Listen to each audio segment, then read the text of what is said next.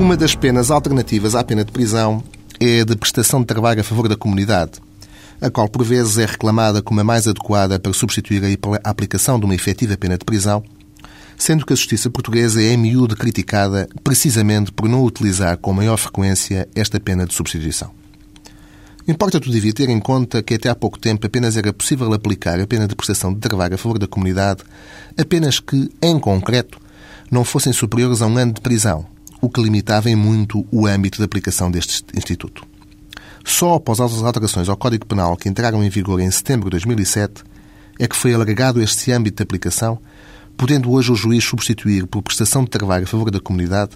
toda a pena de prisão e, independentemente do crime em causa, desde que a mesma não seja superior a dois anos e se concluir que essa medida é a mais adequada em termos de punição daquele crime e para a reinserção social do arguido. A prestação de trabalho a favor da comunidade consiste na prestação, pelo condenado, de serviços gratuitos ao Estado ou a qualquer entidade pública ou privada, desde que o Tribunal considere que o serviço a ser desenvolvido na mesma é útil para a sociedade. Sendo uma medida de substituição da prisão,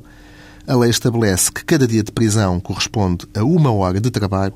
não podendo ser fixadas mais de 480 horas.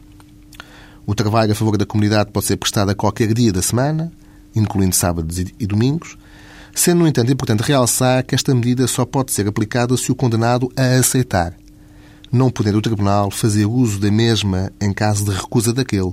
porquanto isso configuraria um cenário de trabalhos forçados inevitavelmente proibido pelo nosso ordenamento constitucional. Esta circunstância, particularmente relevante no sentido de exigir sempre a aceitação do arguído para poder ser aplicada, é a pedra de toque deste Instituto Jurídico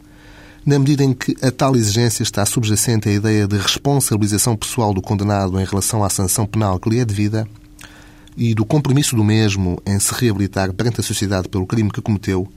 dando horas do seu tempo e do seu trabalho à comunidade sem que nada receba pelas mesmas, assim se cumprindo o objetivo máximo da filosofia das penas, o da reintegração social.